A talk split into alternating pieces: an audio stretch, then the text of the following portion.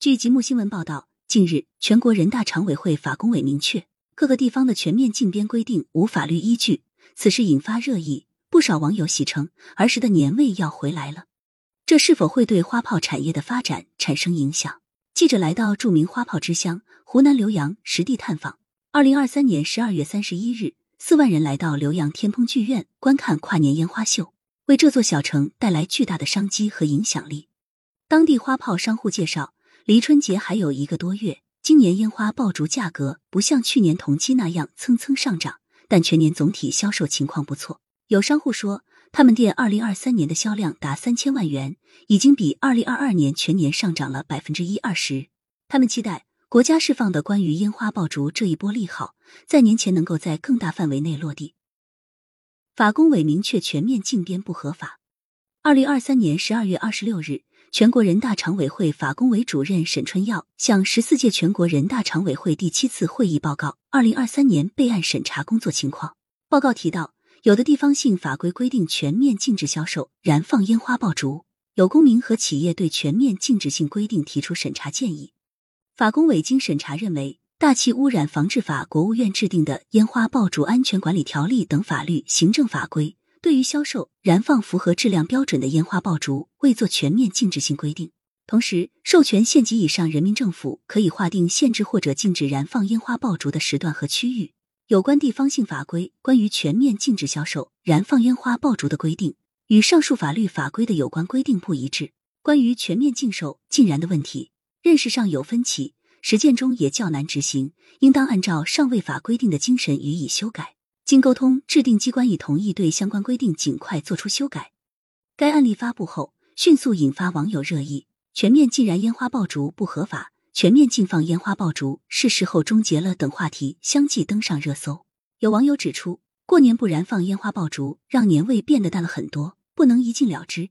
也有网友称，这是几千年的民族传统，可以限制时间地点，但不能禁止。更有网友表示。这一案例发布后，如果各地松绑禁燃令，烟花市场或将迎来一次巨大的商机。湖南浏阳醴陵和江西上栗、万载是我国四大花炮主产区。截至二零二三年一月，浏阳市的花炮内销占全国的百分之五十，出口占全国的百分之六十。浏阳因此被誉为中国花炮之乡。花炮在浏阳如此盛行，绕不开被当地人称为花炮之祖的唐代人李田。据史料和李氏族谱记载。李田在浏阳东风界施行封上，与采药人众所为伴，以务农狩猎为生。听说爆竹可壮气驱邪，他即全身心投入研究。李田历尽艰辛，反复试验，手足数次烧伤，连珠也毁于消火，仍不放弃，终获成功。他在竹筒中加入火硝，发明了硝磺爆竹，接着以纸筒代替竹筒，做出了鞭炮。李田研发的鞭炮安全稳定，其声如雷，光彩四射，既可驱邪祛病。又可用于婚丧喜庆，深得唐太宗李世民的喜爱，遂封其为爆竹祖师。后来人们发明了烟花，烟花和鞭炮总称为花炮。全国人大常委会法工委明确全面禁鞭不合法，对当地花炮产业链和经营是否已产生明显影响？近日，记者来到浏阳实地探访，游客提前十五天预订酒店看烟花。二零二三年十二月三十一日，前往浏阳市区的公交蓉城专线上。在长沙工作的王安元带着女友专程到浏阳看烟花秀跨年，并纪念他们相恋两周年。记者表示，烟花是中国式浪漫的天花板。车上还有多名来自长沙、湘潭等地的大学生，他们此行的目的地均是浏阳市的天空剧场。这里当晚八时会开启跨年烟花祈愿秀，平时每周六也都会开展烟花秀活动。二零二三年十二月三十一日下午四时十五分许。在距天空剧院约一公里的李田路和锦城大道交汇路口，四面八方的游客正向剧院方向汇聚。通往剧院的锦城大道此时已经封路，游客只能步行前往。距天空剧场还有五百米的道路两侧，开阔地上已坐满了提前占位赏樱花的游客。附近的商家开展了租借桌椅凳子的服务，而各种小食摊贩也早已开始了全负荷运转。每一个摊位前都能看到排队的游客。为了能够占据好的观赏位置，长沙市民孙先生中午就将越野车停在路口处一商户的停车位上，将后备箱正对着天空剧院方向。晚七时三十分许，他和儿子坐在打开的后备箱里，手持荧光棒，静待着烟花秀的开始。记者在现场看到，在天空剧院外的开阔地带，有的游客已经自行放起了加特林烟花、钻天猴、高空水母等小型烟花，也不时升空。还有小朋友挥动着手中的仙女棒。附近商户的烟花很快就销售一空。刘先生一家四口，二零二三年十二月三十日早上七时从湖北荆州自驾出发，当天下午三时到达长沙，与从广东飞来的儿子在长沙住了一晚后，十二月三十一日，一家五口早早赶到了浏阳。他提前十五天在浏阳市预订了酒店，如果订晚了，不仅房价会暴涨，很可能一千元的房间也订不到。王女士在哈尔滨上大学，毕业后在北京一家公司从事财会工作。他的两名大学舍友。分别去了上海和南宁。毕业二年后，他们相约聚首长沙跨年。本来想在长沙橘子洲观看烟花秀，但因大雾临时取消。几人于是就一起到浏阳弥补遗憾。我们昨天订的酒店九百多元一晚，三人合住将就一晚。暴涨的游客量考验接待能力，四万游客一下子涌入浏阳市这座湘赣边的小城，为当地带来了巨大的商机。餐饮和住宿火爆异常，但过大的客流量也对浏阳的保障能力提出考验。除了住宿一房难求外，在天空剧场外观看烟花的游客大多无法方便快捷的找到洗手间。有热心的浏阳商户将店内的厕所提供给游客使用。当然，人流也为这家店带来了很多生意。店内所有的充电宝在一小时内销售一空。当地政府对此已有所准备。浏阳市相关部门负责人向记者介绍。此次天空剧场的跨年烟花秀是他们首次和平台合作，前期的宣传、售票等都借助了平台的优势，效果显著。而跨年烟花秀当晚，除了四万线下游客外，涌入线上直播间的网友更是超过两千万人次。天空剧场只能容纳一万名观众。烟花秀开始前，为了能使游客都能欣赏到绚丽的烟花秀，当地相关部门专门在天空剧场外围平整出一块巨大的平坦空地。作为无票游客观赏区，让数万游客都顾虚此行。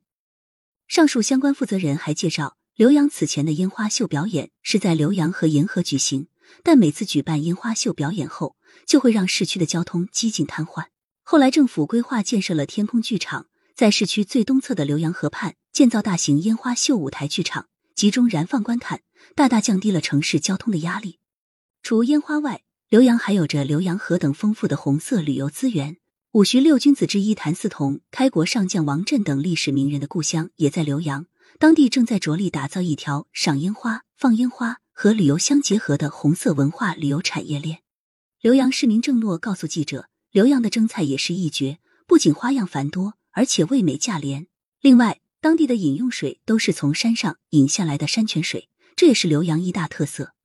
满城烟花，一河诗画，除了久负盛名的浏阳河外。浏阳市的烟花秀越来越声名在外。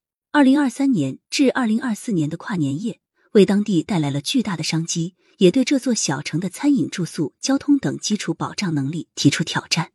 花二代每年三个月赚十几万。公开资料显示，浏阳市二零二三年在中国工业和经济百强县榜单中都名列前三十，在湖南省仅次于长沙县。浏阳市相关部门负责人向记者介绍。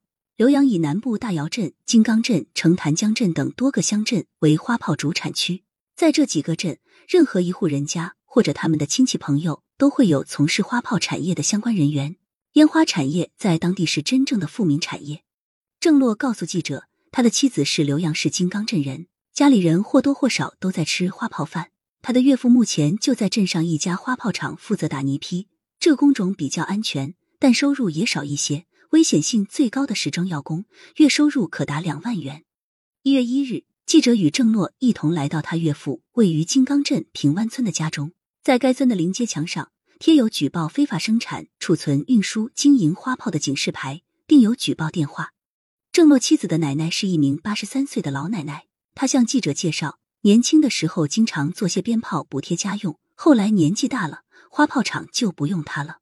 而郑诺的岳母说，他年轻的时候。还被当地花炮厂的老板雇到外省的工厂做过烟花，现在是为了帮助女儿看孩子，不然还能去花炮厂做工。金刚镇村民大家是郑诺妻子的远房表弟，二十四岁的他也是一名花炮二代，他的父亲也是靠着烟花将他和弟弟养大，小时候，他经常跟着家人一起做简易鞭炮赚零花钱。大家高中没有读完，去杭州做了三年的销售。二零二零年又返回家乡从事花炮销售。每年九月开始，他都会进一批货，在春节期间销售，三个多月能赚十几万元。而夏天他还会做夜宵摊的生意，一年收入算下来有几十万元。经销商期待取消全面禁燃利好陆地。一月一日下午。记者前往位于浏阳市大窑镇迎宾大道的国际花炮商贸城，道路两侧不时可见花炮工厂，还有各种花炮产品的广告牌。国际花炮商贸城正门是一栋十二层高的楼房，大楼的两侧和后侧则是商户林立的花炮商业街。除了浏阳本地的经销商李林、上利和万载的厂家也在这里设店搞批发。来自江西上利的烟花经销商郑义林向记者介绍。很多国际经销商也会到商贸城谈合作签订单。这里是名副其实的国际花炮商贸城。郑义林的门店在靠近商贸城入口的位置，主要做喷花类产品。他告诉记者，他们业内将烟花分为线香类、地面旋转类、土珠类、升空类、喷花类等几种主要类型。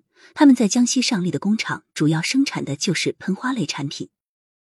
谈到前两天，全国人大常委会法工委明确全面禁燃烟花爆竹不合法对他们的影响，郑义林表示，这个案例的发布对于整个花炮产业也是利好的消息。但因为案例刚刚发布，对于目前的市场影响暂未看出明显暴涨。但他们店二零二三年全年的销量已经比二零二二年上涨了百分之一二十，目前的销售额已达三千万元。本厂产品不能满足客户时，他们也会和其他的花炮厂合作。郑义林说：“二零二二年是春节越近，烟花爆竹行情越好，因为很多地方取消全面禁鞭释放利好，又是疫情后第一个春节，出现了一个消费的井喷期。还有一个原因是，二零二二年生产能力没拉上去，所以烟花爆竹价格蹭蹭的上涨。尤其像网红加特林这种小产品，更是一天一个价。而二零二三年生产得到了保障，现阶段销售没有去年同期火爆。”他们也期待国家释放的这一波利好，在年前能够在更大范围内落地。浏阳市金刚镇一家花炮厂的李威（化名）也发表了相同的看法。